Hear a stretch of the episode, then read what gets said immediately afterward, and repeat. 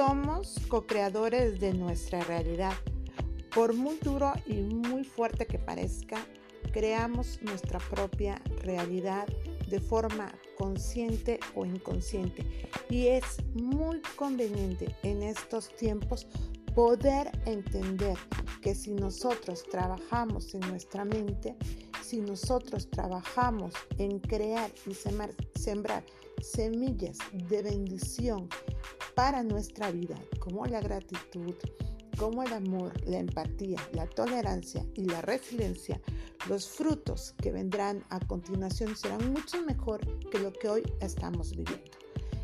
Es importante que nosotros sepamos qué es lo que consumimos a través de la vista, a través de los oídos, ¿sí? a través de nuestra propia plática